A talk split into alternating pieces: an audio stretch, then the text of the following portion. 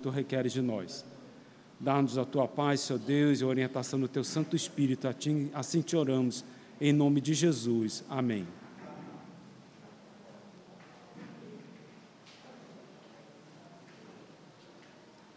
Meus irmãos, nós vimos na, na lição, nas lições anteriores, o propósito da guarda do dia do Senhor, o Shabá. Nós vimos que o Shabá foi instituído pelo próprio Deus após os seis dias da criação, no qual ele descansou da sua obra de, de, da criação e contemplou essa sua obra. E isso serviu de diretiva para todos os crentes ao longo de toda a história da humanidade, é, para que, que eles deveriam, então, os seres humanos, guardar o sétimo dia da semana, reservando então esse dia para se voltarem para Deus o adorarem e glorificarem. Esse é o propósito da guarda do dia do Senhor. E eles deveriam fazer isso não só porque Deus criou todas as coisas com a palavra do seu poder, não só porque Deus criou o homem à sua imagem e conforme a sua semelhança e o comissionou para cuidar da criação de Deus.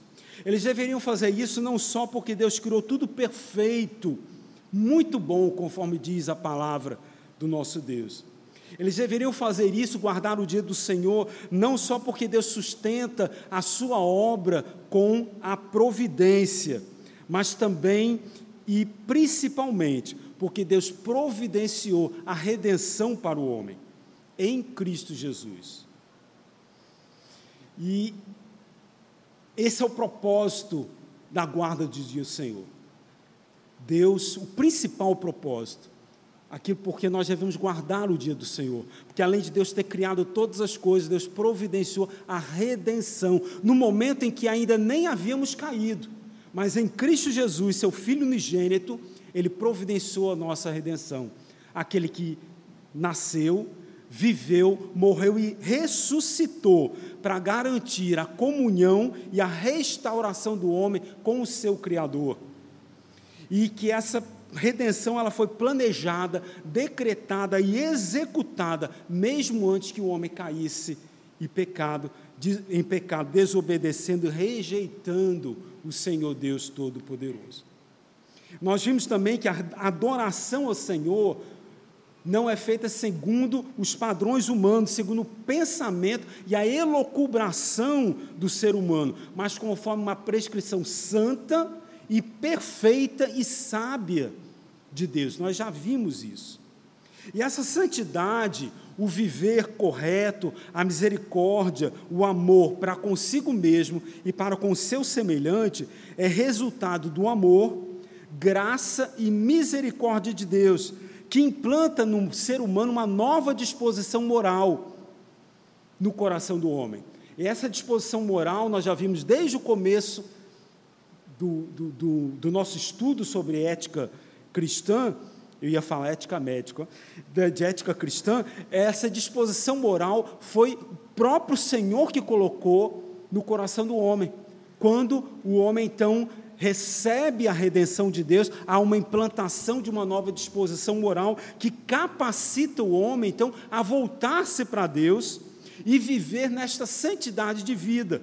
E vejam, ao ao ter essa implantação de uma nova disposição moral, o homem passa a amar e adorar ao Senhor, e amando e adorando ao Senhor, ele passa a andar em novidade de vida, e vivendo então de sua santidade, ele se leva, ele volta novamente a adorar ao Senhor, e essa adoração ao Senhor faz com que ele viva em santidade de vida, e essa santidade de vida o leva a encaminhar a adorar mais uma vez ao Senhor, e assim sucessivamente.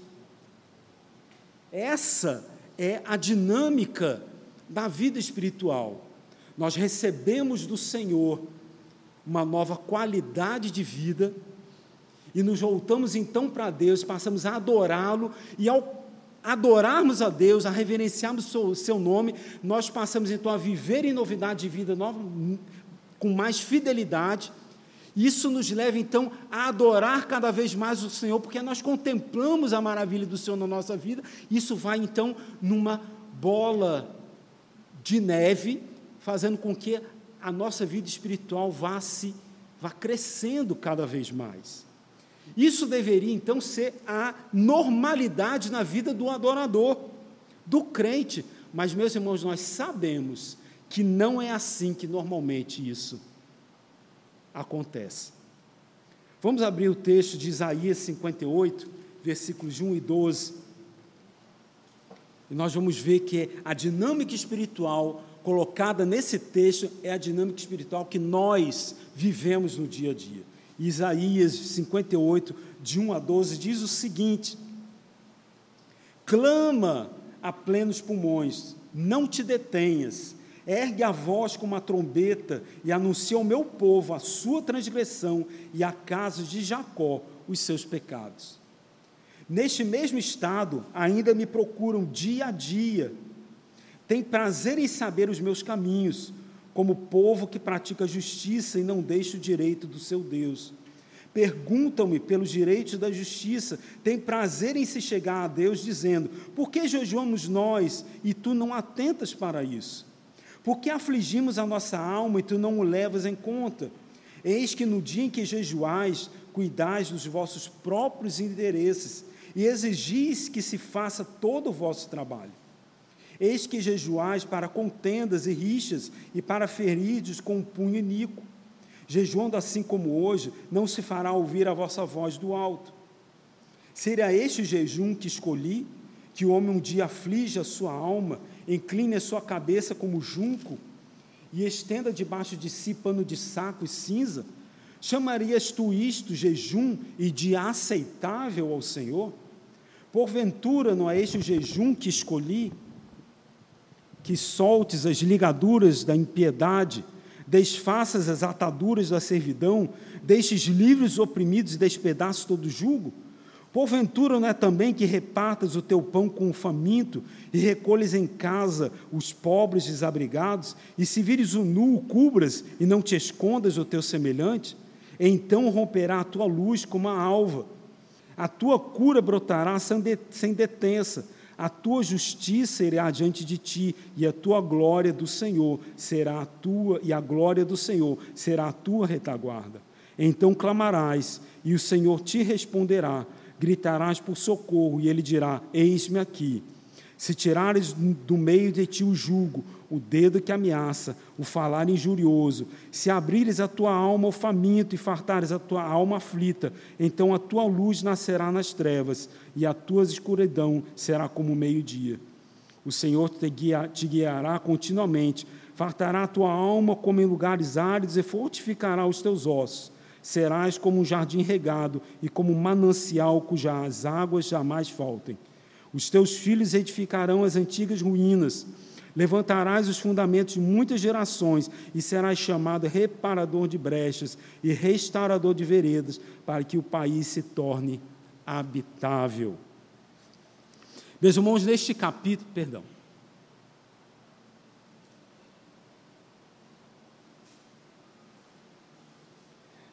Meus irmãos, nesse capítulo, o profeta expõe o formalismo sem vida do culto do povo de Deus em sua época. O profeta repreende o povo por não abandonar o pecado, enquanto simula os, todos os atos do culto ao Senhor. Ele busca Deus, ele ama Deus, faz todos os, os rituais devidos que o Senhor exige dele, mas ele faz tudo isso pecando continuamente. Faz isso buscando seus interesses próprios. Deus não quer hipocrisia na sua adoração. Vamos voltar algumas páginas e vamos a Isaías capítulo 1, versículos 11 e 15. Olha o que o Senhor diz através da boca do profeta: De que me serve a mim a multidão de vossos sacrifícios, diz o Senhor. Estou farto dos holocaustos de carneiros e da gordura de animais cevados, e não me agrado do sangue de novilhos, nem de cordeiros, nem de bodes. Quando vindes para comparecer perante mim, quem vos requereu o só pisardes dos meus átrios? Não continueis a trazer ofertas vãs, o incenso é para mim abominação, e também as festas da lua nova, os sábados e a convocação das congregações. Não posso suportar iniquidade associada ao jantamento solene. As vossas festas da lua nova e as vossas solenidades, a minha alma as aborrece, já me são pesadas, estou cansado de as sofrer. Pelo que, quando estendeis as mãos, escondo de vós os olhos. Sim, quando multiplicais as vossas orações, não as, não as ouço, porque as vossas mãos estão cheias de sangue. O profeta ensina ao povo que ele deve mudar de atitude, deixar o pecado e viver uma vida santa, procurando agir de um, conforme Deus ensinou. Amar ao próximo como a si mesmo, é isso que é requerido do Senhor.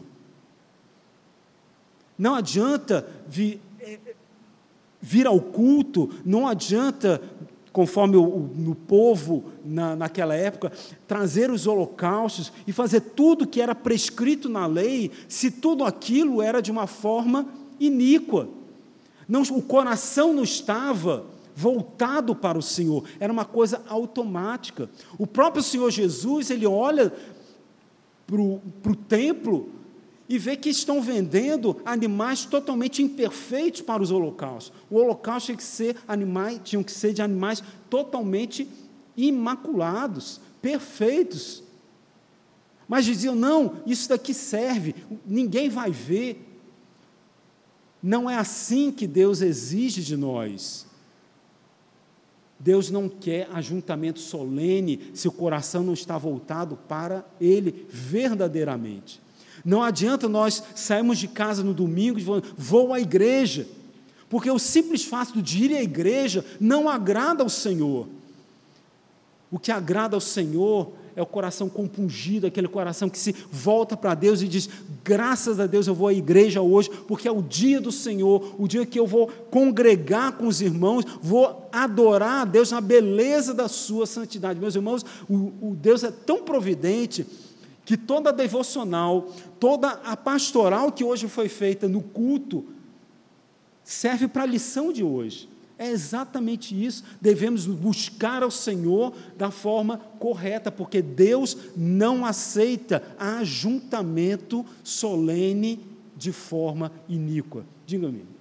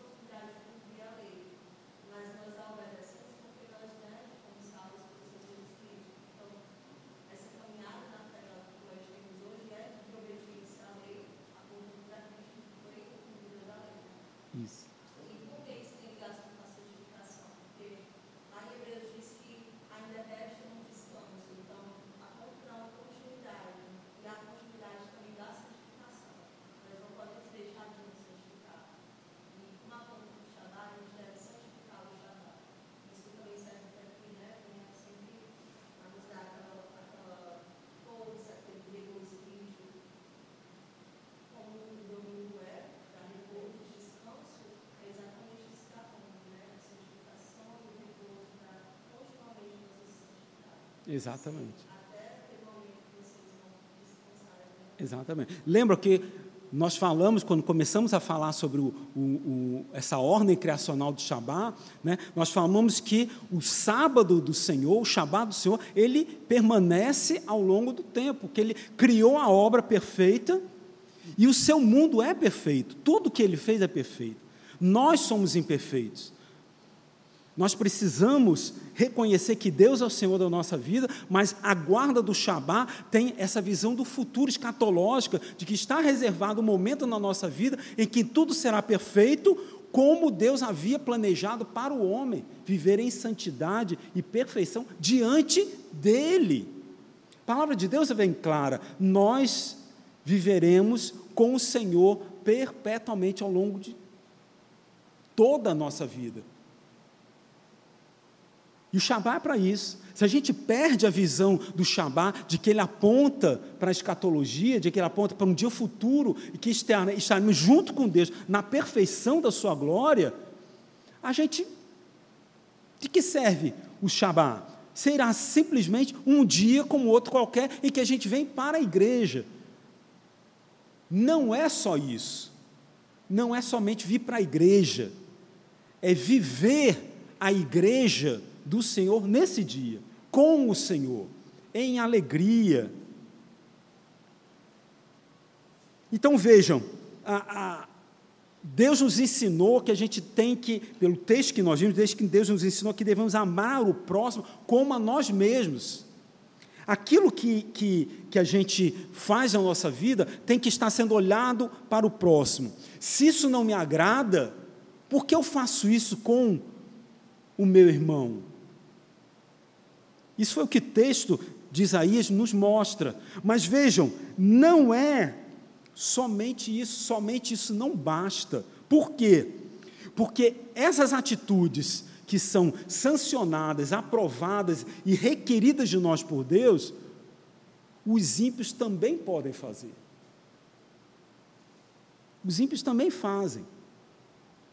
Os ímpios são caridosos. Vejam a, a, a, os espíritas são, são, são, é, são a, é a classe de pessoas que mais faz caridade.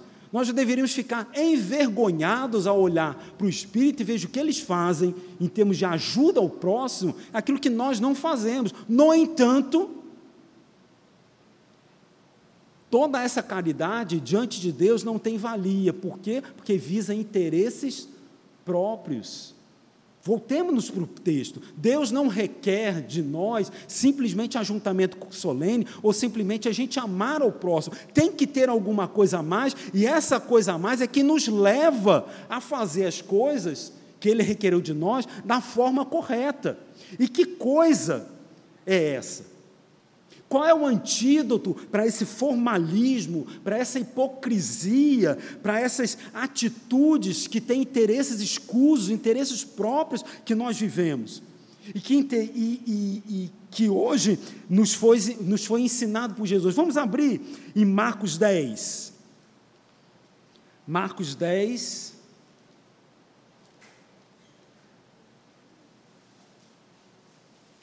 Dezessete a 21.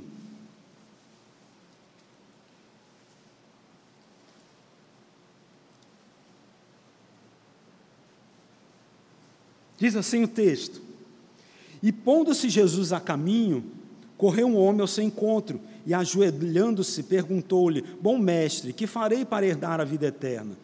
Respondeu-lhe Jesus: Por que me chamas bom? Ninguém é bom senão um que é Deus. Sabes os mandamentos: não matarás, não adulterarás, não furtarás, não dirás falso testemunho, não defraudarás ninguém, honra teu pai e tua mãe. Então ele respondeu: Mestre, tudo isso tenho observado desde a minha juventude. E Jesus, fitando, o amou e disse: Só uma coisa te falta. Vai, vende tudo que tens, dá aos pobres e terás um tesouro no céu. Então vem e segue-me. Marcos 12, para fechar o ensino, Marcos 12, 28 a 33. Chegando um dos escribas, tendo ouvido a discussão entre eles, vendo como Jesus lhe houvera respondido bem, perguntou-lhe: Qual é o principal de todos os mandamentos? Respondeu Jesus: O principal é: Ouve, ó Israel, o Senhor nosso Deus é o único Senhor. Amarás, pois, o Senhor teu Deus de todo o teu coração, de toda a tua alma, de todo o teu entendimento e de toda a tua força. O segundo é: amarás o teu próximo como a ti mesmo. Não há outro mandamento maior do que estes. Disse-lhe o escriba: Muito bem, mestre, e com verdade disseste que ele é o único, e não há outro senão ele, e que amar a Deus de todo coração, de todo entendimento e de toda força, e amar ao próximo como a si mesmo, excede a todos os holocaustos e sacrifícios. Veja o que Jesus está ensinando. Não basta simplesmente de uma forma formal, hipócrita, cumprir os mandamentos que são ordenados a nós. O importante é que esse cumprimento dos mandamentos da lei do Senhor estejam alicerçados num mandamento superior, que é amar a Deus acima de todas as coisas.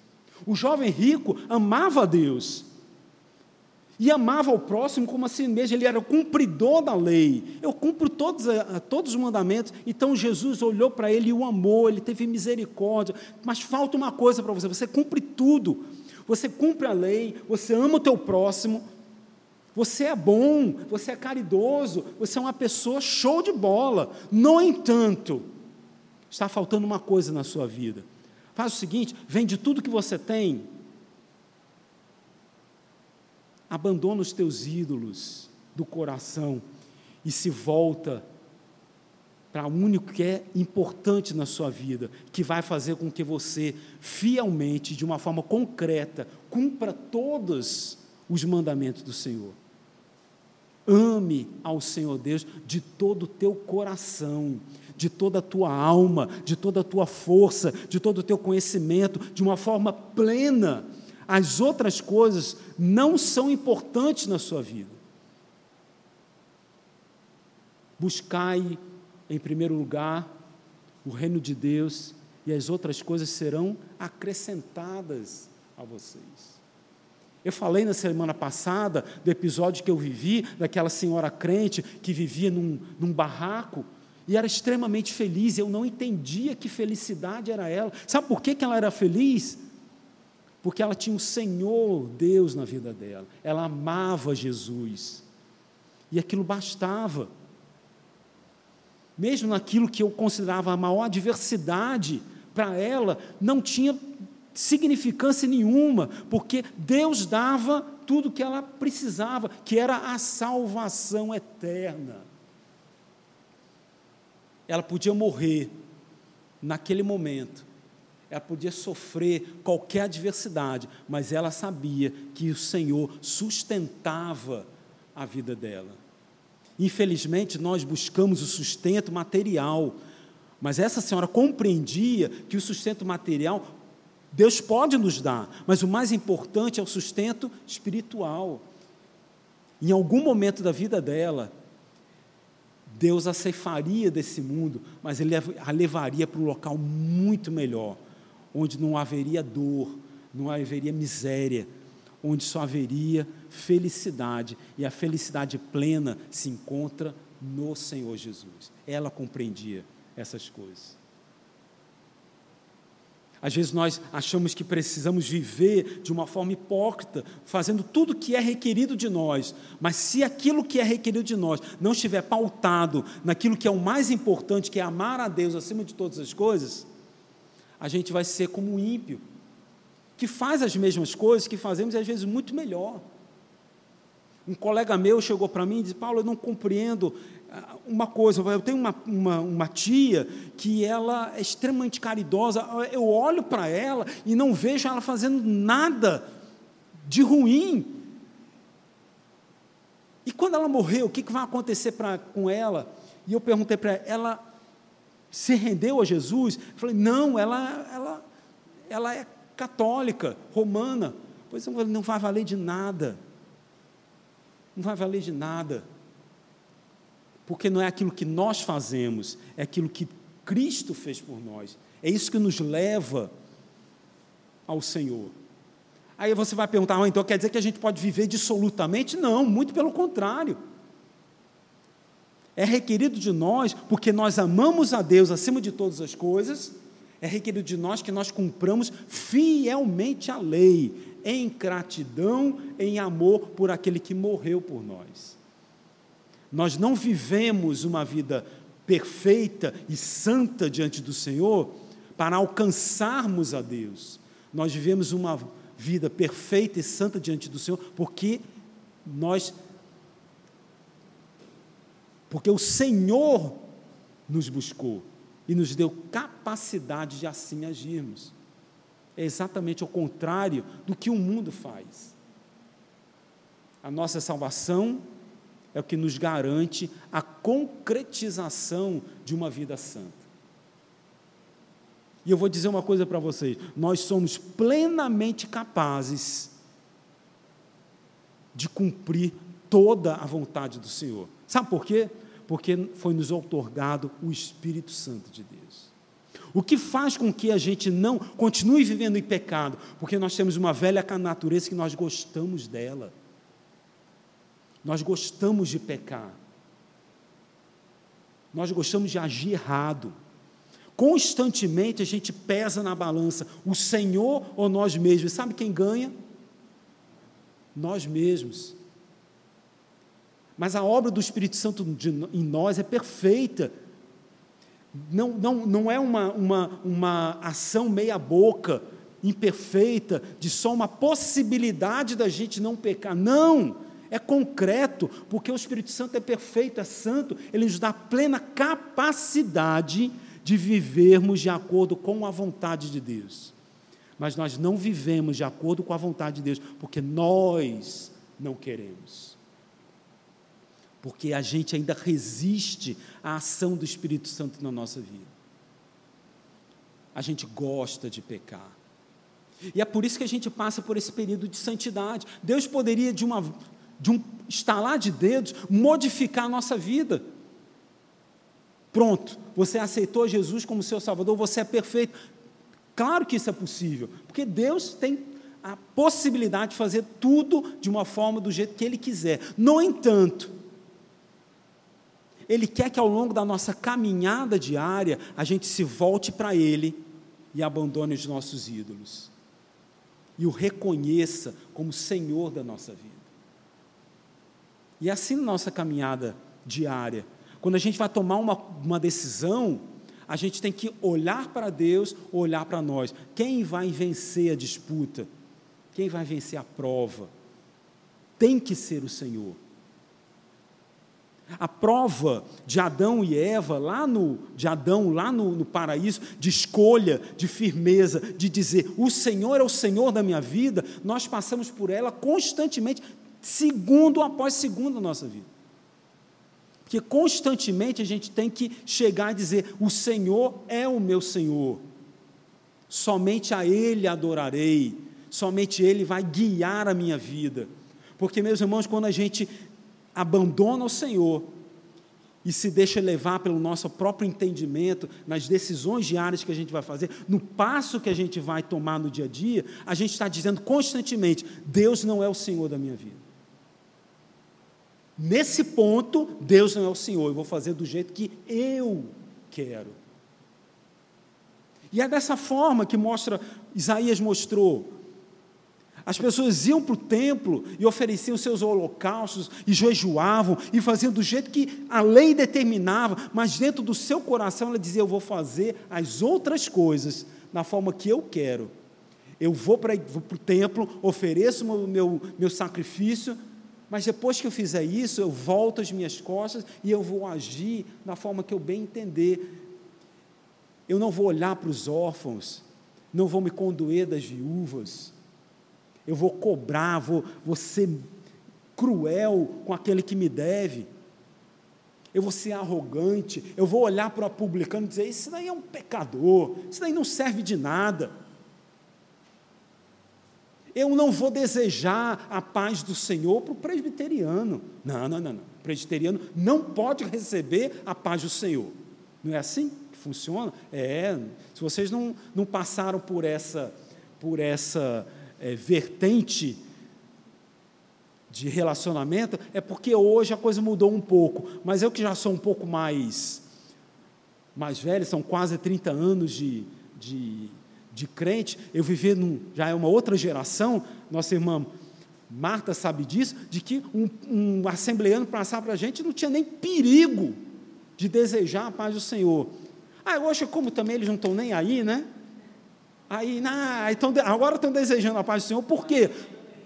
Tem, porque na coisa mais, mais fiel, mas a coisa mudou. Eu, eu, eu, eu trabalhava no JF, e às vezes eu saía e passava em frente a um parênteses, né? passava em frente àquela igreja, Assembleia de Deus Bela Vista, né, o templo deles, tem central deles, aí eu olhava, rapaz, isso é um. É, eu ouvia dizer, né? Isso é uma igreja firme, dentro da tradição assembleiana. Aí muito tempo passou e tal, aí eu passei de novo. Quando eu olhei, eu vi simplesmente um galpão do lado. E o culto não era mais feito na igreja, era feito no balcão. E tinha lá uma placa dizendo é, alguma coisa desse, desse gênero. É, como a Universal fala, venha para a igreja que você vai ser curado de todos os seus males.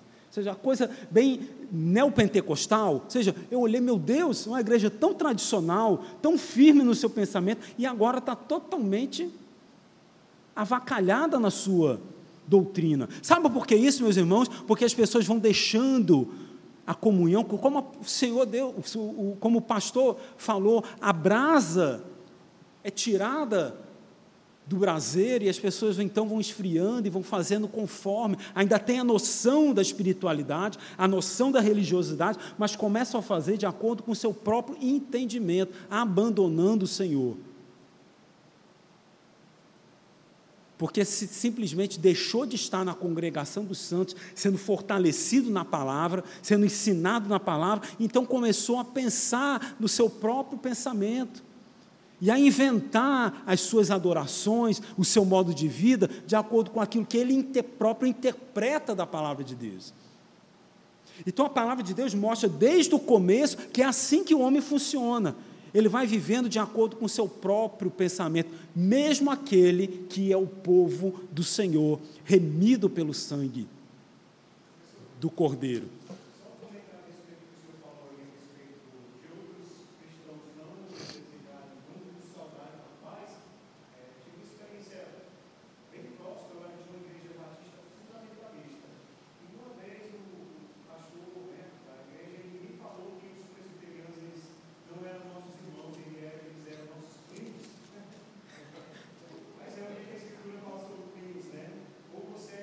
Pois é, exato.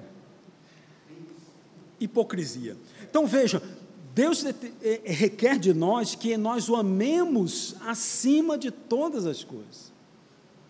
Não basta nós sermos é, é, é, fiéis naquilo que, que, que são as coisas do dia a dia.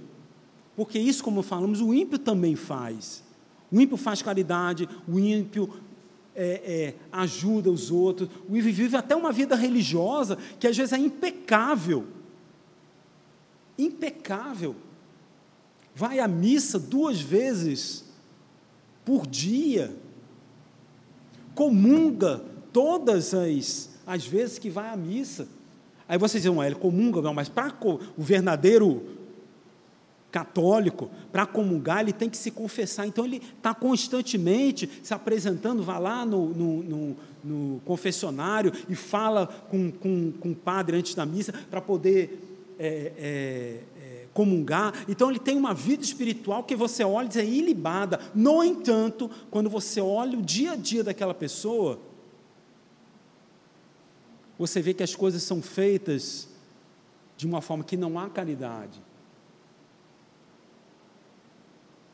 porque há um formalismo religioso. Então Deus requer de nós o amar a Ele acima de todas as coisas. E vejam, como é que a gente então demonstra esse amor a Deus acima de todas as coisas?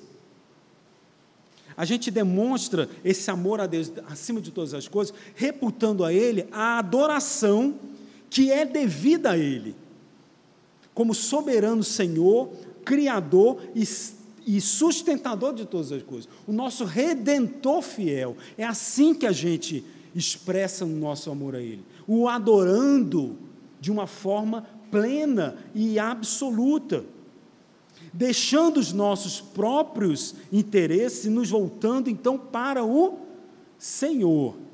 Lembra que eu falei que a, a guarda do sábado ela tinha um, um, um, um ensejo de nos levarmos à adoração de Deus, falamos isso na semana passada, na semana retrasada. Então, ao guardarmos o dia do Senhor, automaticamente é nos requerido a adoração a Deus, porque nós o contemplamos, nós nos deleitamos nele, nós somos fortalecidos por ele em santa convocação.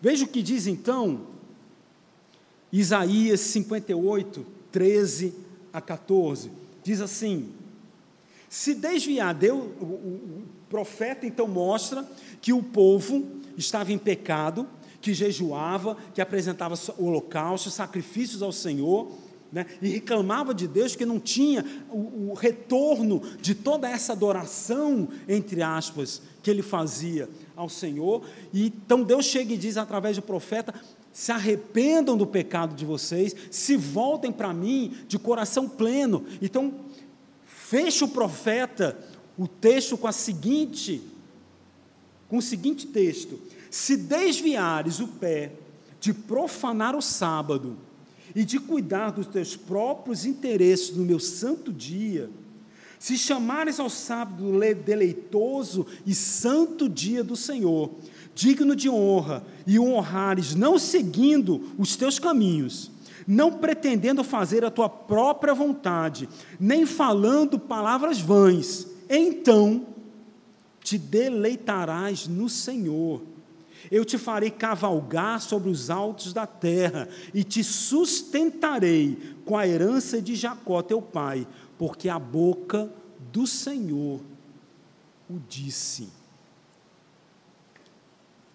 Deus nos dá o privilégio do Shabá e as bênçãos, conforme nós lemos agora, que acompanham o Shabá, dizendo que o Deus do pacto promete bênçãos espirituais àqueles que santificam o seu dia. Se a gente abandonar a nossa a nossa vida de hipocrisia, de, de pecado, de não fazer aquilo que Deus requer, como Ele requer, isso se se, se exterioriza no sábado do Senhor, em que a gente profana o seu santo nome, não guardando o seu dia, falando o que a gente quer falar, vivendo da forma que quer viver, agindo da forma que quer agir. Se a gente então se volta para o Senhor e guarda o dia do Senhor como o ápice da nossa vida espiritual, Deus promete coisas maravilhosas na nossa vida. Então, antes de prosseguirmos, eu queria ler aqui o que Joseph Piper fala no seu livro é, O Dia do Senhor. Ele diz o seguinte: o propósito do sabatarianismo, que é o guardar o dia do Senhor, nós não somos parentes, nós não somos sabatistas. Os sabatistas guardam o dia do sábado. Nós somos sabatarianos, ou seja, nós guardamos o dia do Senhor que hoje é o domingo. E eu quero já dizer para os irmãos que ao longo do nosso estudo aqui do dia do Shabá, nós não vamos é, estudar o porquê passou do sábado para o domingo, senão a gente ia se estender demais. Isso é um, um, não é o objetivo da, da, do curso de ética, nós queremos, nós estamos falando tudo isso para a gente entender a bênção do dia do Senhor, da guarda do dia do Senhor e as implicações éticas da guarda do dia do Senhor, mas então a mudança do, do sábado, do Shabá, para o dia do Senhor, ou passou, ou se requer do reverendo Aldenor, que ele traga uma série de estudos sobre isso, se é que já não, não teve na, na igreja, já teve, então os irmãos já estão muito bem educados por isso, eu, nós vamos falar simplesmente da ética da guarda do dia do Senhor.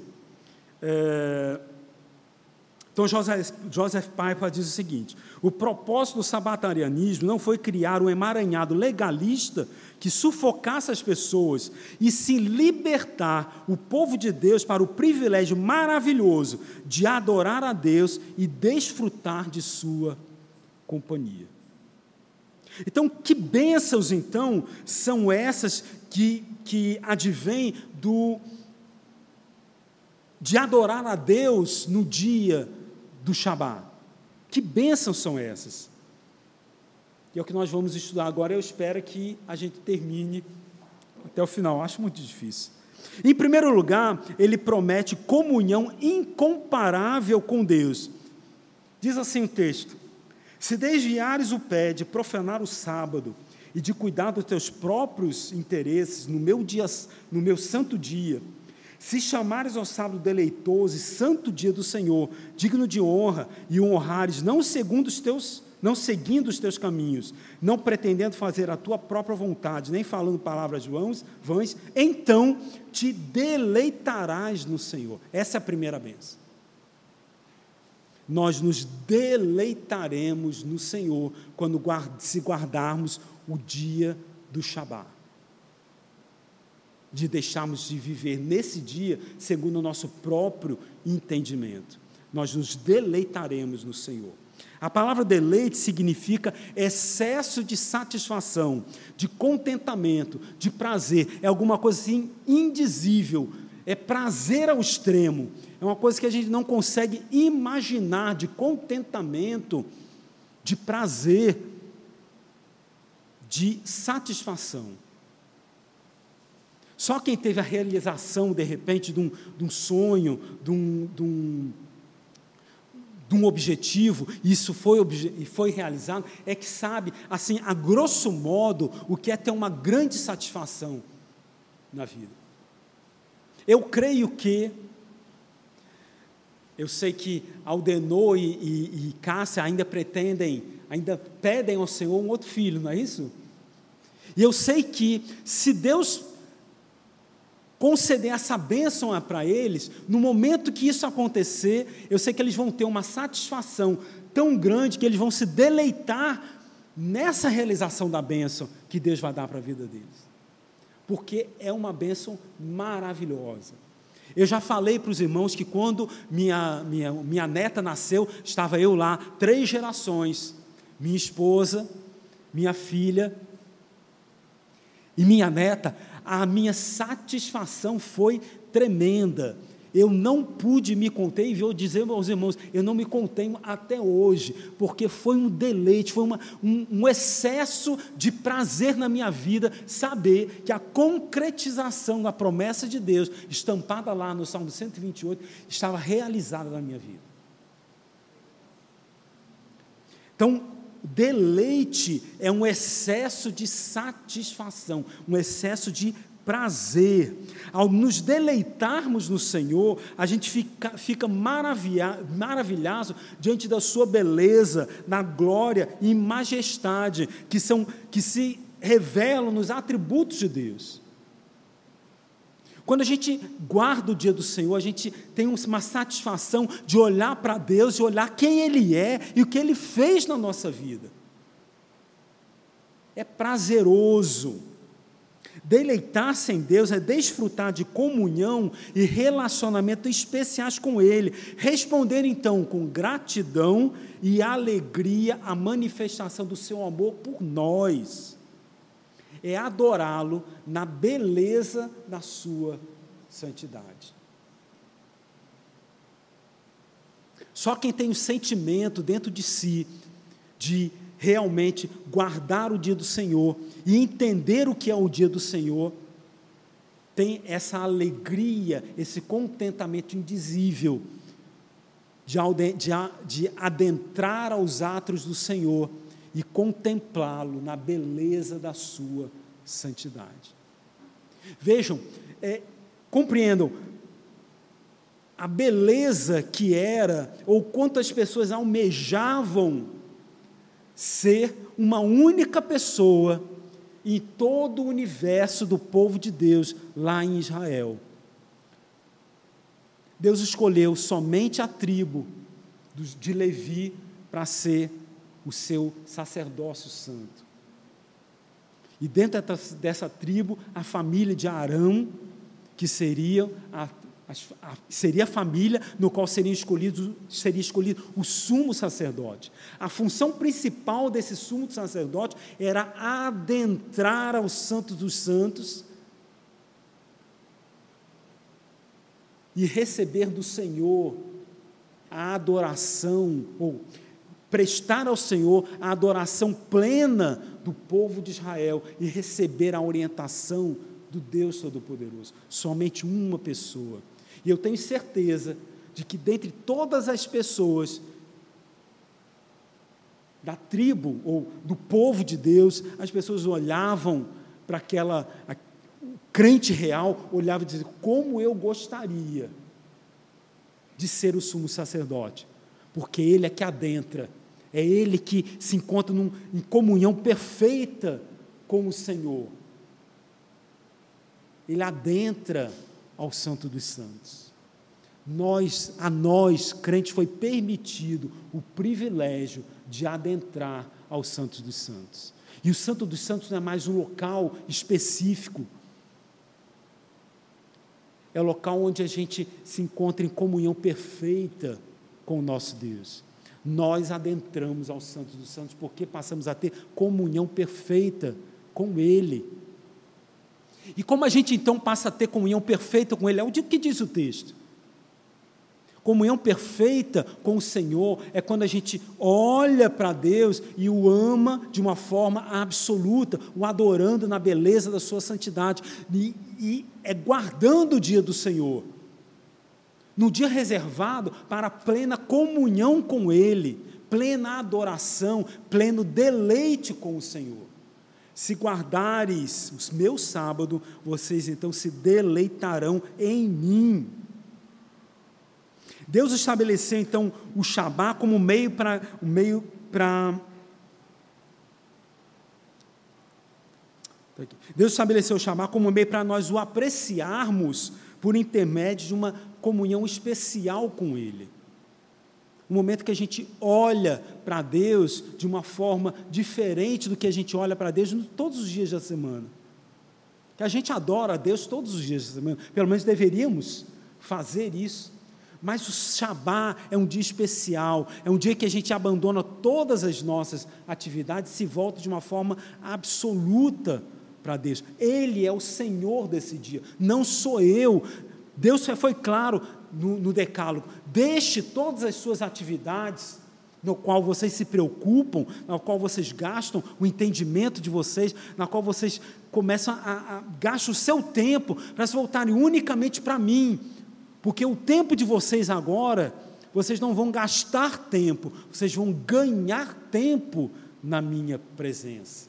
Vocês vão se fortalecer comigo. No restante dos outros dias, vocês se desgastam. Agora vocês vão se fortalecer. É para isso que serve o Shabá. É para isso que serve o dia do Senhor. Nós nos fortalecermos nele. O prazer que a gente tem nas coisas do mundo não são nada, meus irmãos são incomparáveis ao prazer de estar na presença do Senhor. Pelo menos é essa a ideia que a gente deveria ter. Essa teoria tem que ser colocada na prática. A gente deve deixar de lado as coisas do mundo que nos dão prazer para olharmos para o Senhor que nos dá muito mais prazer. É muito melhor estarmos diante de Deus do que diante do mundo. Amar a Deus acima de todas as coisas. É isso que Deus requer de nós.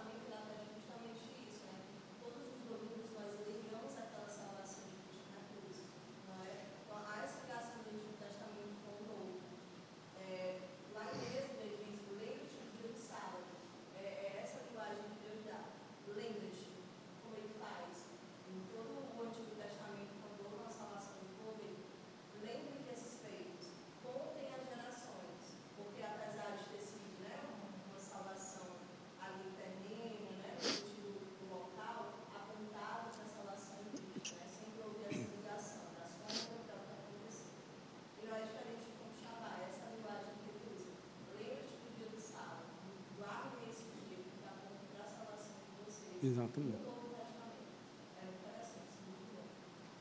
Mas a promessa do Senhor ela continua. E diz assim: Se desviar, vou novamente ler o texto.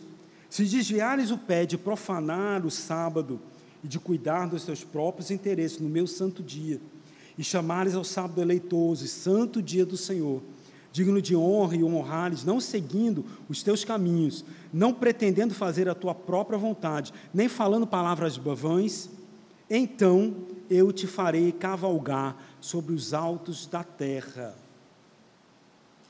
Se guardares o dia do Senhor, eu te farei cavalgar sobre os altos da terra. Essa linguagem de vitória, ela foi emprestada de Deuteronômio 32, que diz o seguinte: Deuteronômio 32.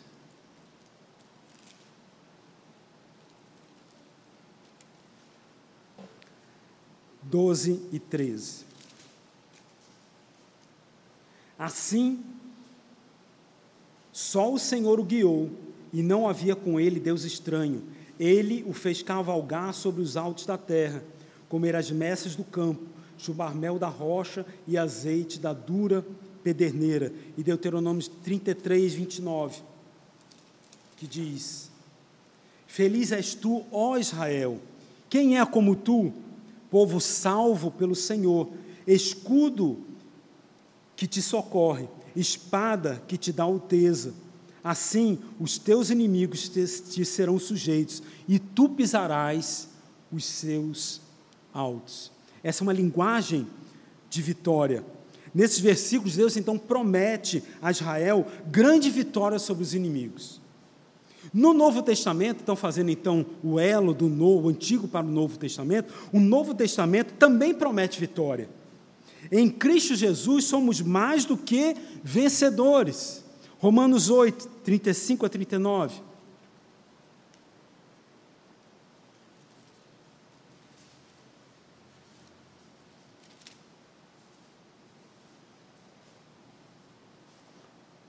Quem nos separará do amor de Cristo?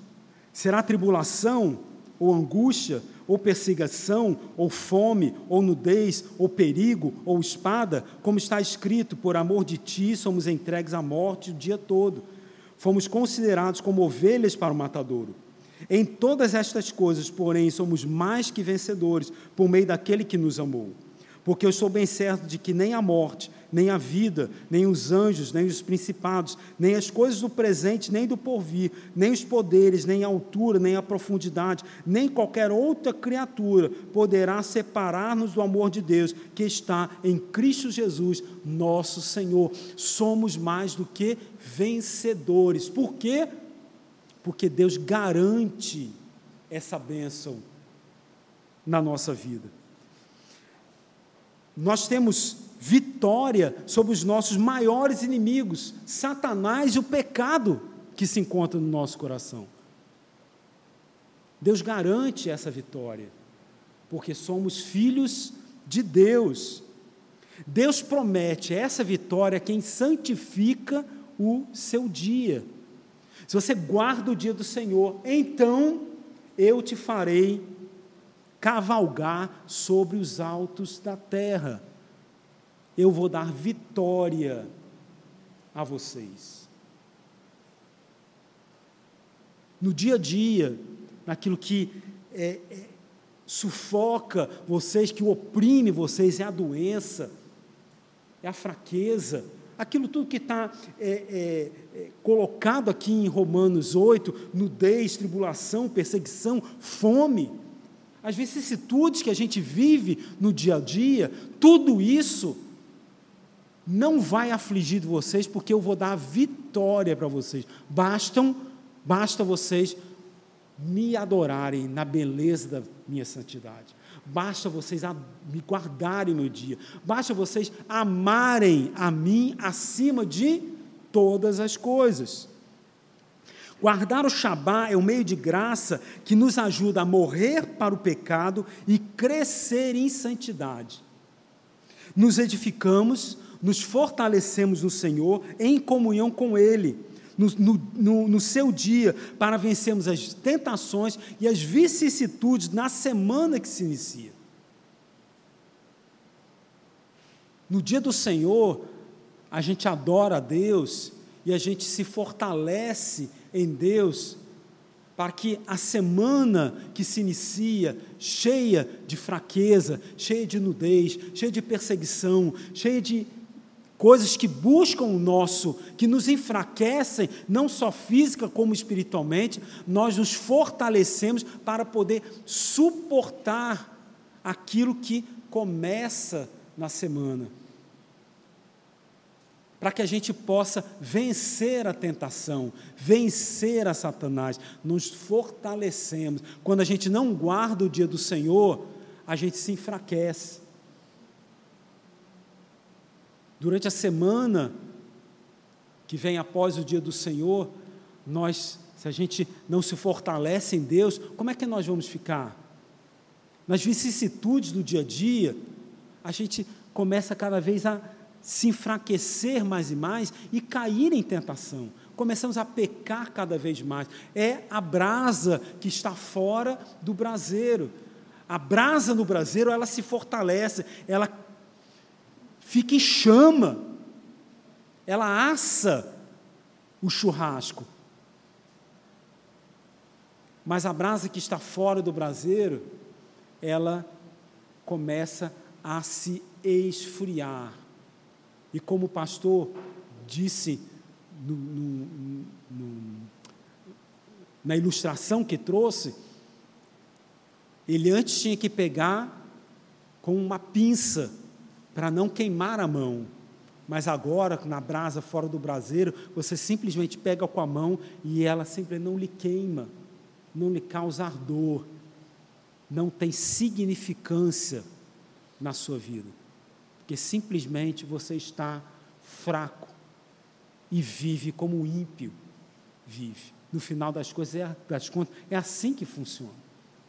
Então, o dia do Senhor é para você guardá-lo, para você se fortalecer cada vez mais, porque é uma bênção dada pelo Senhor. Joseph diz: será que um dos motivos da fraqueza espiritual da igreja não seria porque ela deixou de honrar a Deus no dia do Senhor? Um motivo de nossas igrejas não, não serem mais eficazes em alcançar os perdidos não seria porque estamos deixando de guardar o Shabá? Não seria isso verdade também quanto a nós individualmente? Quem sabe se o fato de, nos, de nós continuarmos a cair sob o domínio de algum pecado específico não seja devido à nossa recusa de santificar o dia de Deus em nosso coração. Perdemos a luta contra o pecado porque deixamos de reconhecer e utilizar um dos meios de graça de alcançar tal vitória que Deus nos deu.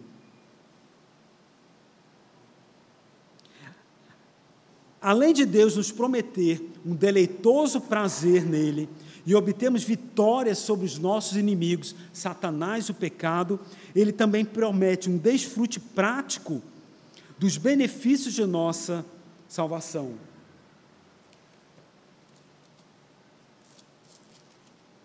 Mais uma vez, se desviarmos o pé de profanar o sábado, e de, guarda, de cuidar dos teus próprios interesses no meu santo dia, de chamares o sábado deleitoso e santo dia do Senhor, digno de honra e honrares, não seguindo os teus caminhos, não pretendendo fazer a tua própria vontade, nem falando para palavras vãs, então eu te sustentarei com a herança de Jacó teu pai. Eu te sustentarei com a herança de Jacó teu pai. Sustento da herança é o desfrutar de bênçãos anteriormente prometidas. E que bênçãos anteriormente prometidas foram essas? Deus promete a Israel, através do, prometas, do profeta, que eles desfrutarão novamente da herança prometida a Abraão, Isaque e Jacó. Salmo 105.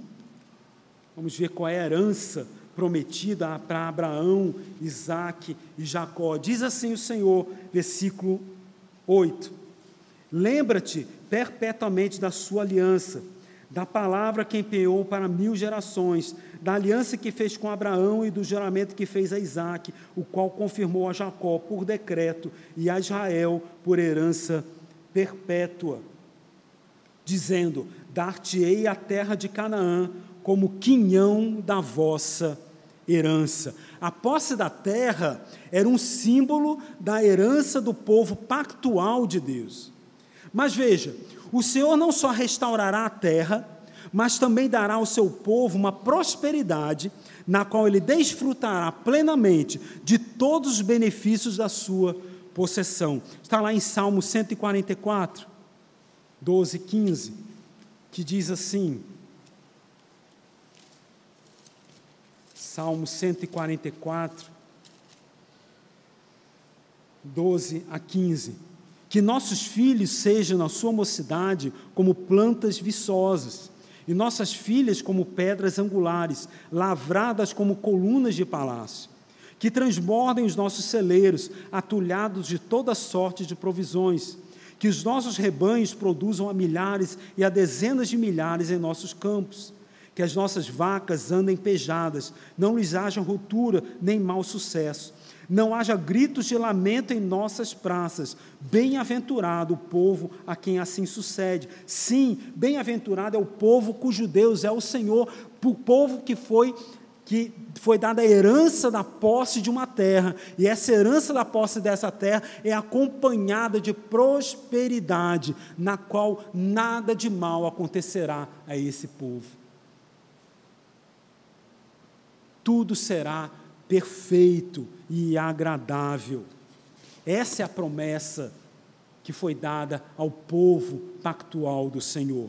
Mas o que essa de que forma então essa, essa promessa se aplica a nós hoje?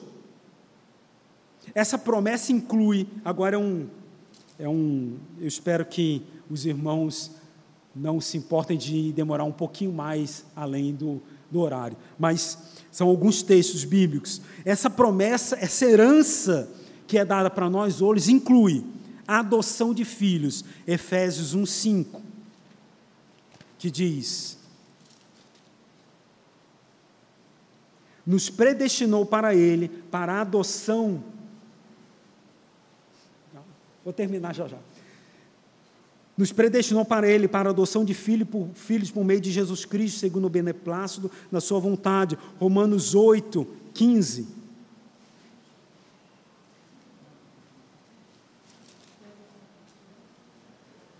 Porque não recebestes o espírito de escravidão para viverdes outra vez atemorizados, mas recebestes o espírito de adoção, baseados no qual chamamos Abba Pai. Temos também nessa herança a certeza da salvação, Efésios 1,13, que diz: Em quem também vós, depois que ouvistes a palavra da verdade, o evangelho da vossa salvação, tendo nele também crido, fostes selados com o Espírito Santo da promessa. 2 Tessalonicenses 2,13 que diz: Entretanto, devemos sempre dar graças a Deus por vós, irmãos amados, pelo Senhor, porque Deus vos escolheu desde o princípio para a salvação, para a santificação do Espírito e para a fé na verdade. Hebreus 5, 9.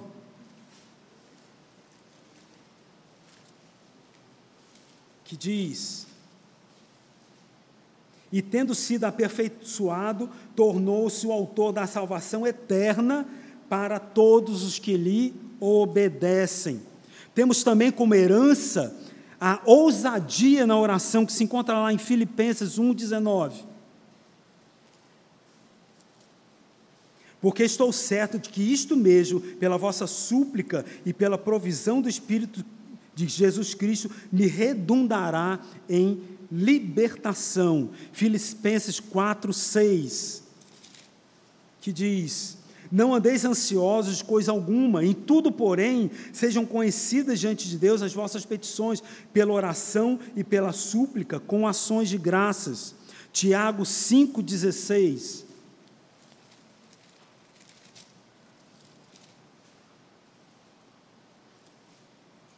Confessai, pois, os vossos pecados uns para os outros e orai uns pelos outros para serem curados. Muito pode, por sua eficácia, a súplica dos justos. Ousadia na oração é nossa herança em Cristo Jesus. Confiança em Hebreus 4,16, que diz: Acheguemos-nos, portanto, confiadamente junto ao trono da graça, a fim de recebermos misericórdia e acharmos graça para socorro em ocasião oportuna. Hebreus 13, 6 que diz: Assim afirmamos, afirmemos confiantemente: O Senhor é o meu auxílio, não temerei. Quem me poderá fazer o homem? Temos confiança em Deus, é a nossa herança em Cristo Jesus, prometida como reflexo daquela herança proclamada ao povo de Deus, a posse da terra é um reflexo, é um símbolo da herança eterna que temos em Cristo Jesus. 1 João 5,14.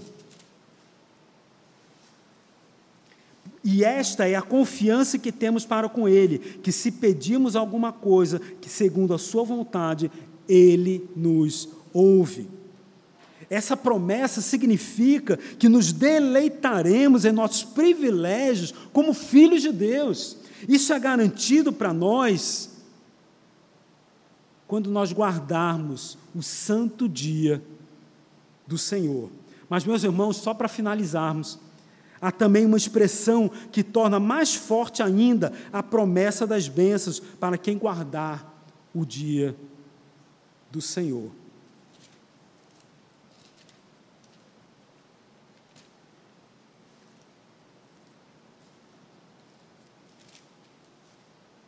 Se desviardes de profanar o sábado e de cuidar dos teus próprios interesses no meu santo dia. Se chamares ao sábado eleitoso e santo dia do Senhor, digno de honra, e honrares não segundo os teus caminhos, não pretendendo fazer a tua própria vontade, nem falando palavras vãs, então te deleitarás no Senhor. Eu te farei cavalgar sobre os altos da terra, e te sustentarei com a herança de Jacó teu pai, porque a boca do Senhor o disse. Porque a boca do Senhor o disse. Isaías emprega essa frase com muita frequência para realçar a certeza de promessas específicas, principalmente com promessas relacionadas com o Messias e a remissão de pecados. O texto vocês guardem, eu não vou ler, que eu estou adiantado da hora.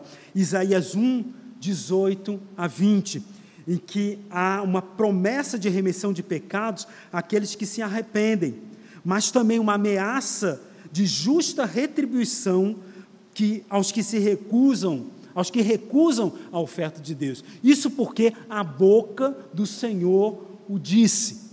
Há uma fidelidade na promessa, porque o próprio Deus falou. Isaías 28, 8, 25, 8 também é outro texto, e que essa declaração, a boca do Senhor falou. Meus irmãos, a declaração, porque a boca do Senhor disse, garante a promessa do Senhor. Se guardares o dia do Senhor, vocês vão se deleitar em mim, vocês vão cavalgar pelos altos da terra, vocês terão vitória, vocês vão se é, eu vou sustentar vocês com a herança, a herança que é garantida a vocês, confiança em Deus, ousadia na oração, adentrar aos atos do Senhor, isso está garantido a cada um de vocês, porque a boca do Senhor o diz. Quem guardar o dia do Shabá será abençoado pelo Senhor, porque a boca do Senhor o diz. Vamos orar? Ó oh, Deus bendito, amado e maravilhoso Pai, nós te agradecemos porque tu falas conosco. E aquilo que tu falas, Senhor Deus, é verdade aos nossos ouvidos, porque a tua boca o disse, Senhor, e tu não mentes, tu não és mutável como nós somos. Portanto, Senhor Deus, Fortalece a tua promessa nos nossos corações de que, se guardarmos o teu santo dia, teremos um deleite maravilhoso diante da tua presença. Seremos sustentados, Senhor Deus, para por ti, Senhor Deus, teremos ousadia ao adentrarmos o Santo dos Santos e viveremos uma, plena, uma vida plena diante de Ti, Senhor Deus, porque nada nos afastará de Ti. Ó Deus bendito, nós te rogamos que Teu Santo Espírito fortaleça, Senhor Deus, o Teu ensinamento nos nossos corações e passemos a viver, ó Pai, uma vida santa diante de Ti, guardando o Teu sábado para a honra e glória do Teu santo nome e nosso deleite santo. É a nossa oração em nome de Jesus, nosso eterno, bendito e maravilhoso Deus. Amém.